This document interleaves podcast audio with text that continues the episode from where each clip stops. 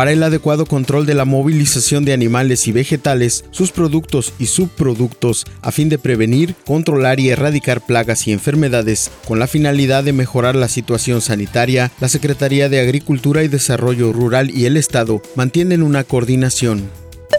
con la intención de capacitar a los agremiados y su personal en temas de salud y lograr tener empresas socialmente responsables, la Confederación Patronal de la República Mexicana Quintana Roo firmó un convenio de colaboración con la Fundación Nacional de la Enfermería y la Fundación del Empresariado Yucateco.